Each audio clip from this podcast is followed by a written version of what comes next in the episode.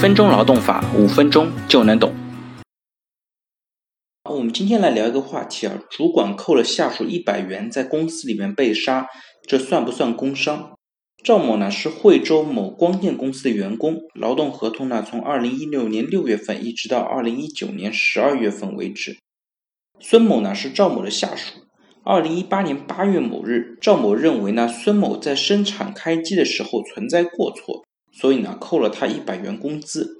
孙某呢怀恨在心，于是呢当日自行离职，并且计划杀掉赵某。二零一八年九月，孙某呢在菜市场吃夜宵的时候，路过猪肉铺，发现一把杀猪刀，就偷偷藏到了自己的出租屋里面。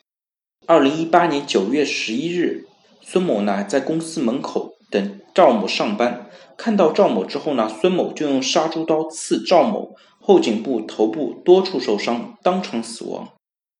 二零一八年九月二十七日，赵某家属呢向人社局提出了工伤认定的申请，人社局呢在二零一八年十二月十八日做出了不予认定工伤的决定，认为呢赵某所受伤害并非在工作时间和工作地点发生，也不是履行本职工作的暴力伤害，不符合工伤保险条例相关的规定，所以呢决定不予认定。或视同工伤，赵某家属不服，向法院提起了诉讼。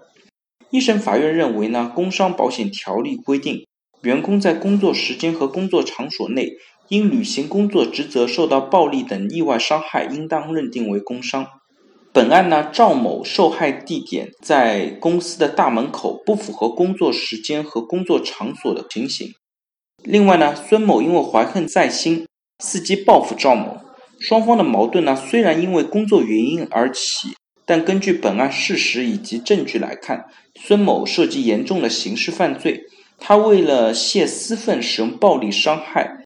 据双方的工作发生矛盾已经将近了一个月，与赵某履行工作职责并没有法律上的因果关系。另外呢，赵某所受伤害和他履行工作也没有关系。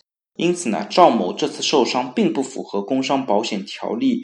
规定的在工作时间和工作场所内因履行工作职责受到暴力等意外伤害的情形，也不符合工伤保险条例相关认定的视同工伤的情形。因此呢，人社局作出不予认定工伤的决定呢，没有什么不当。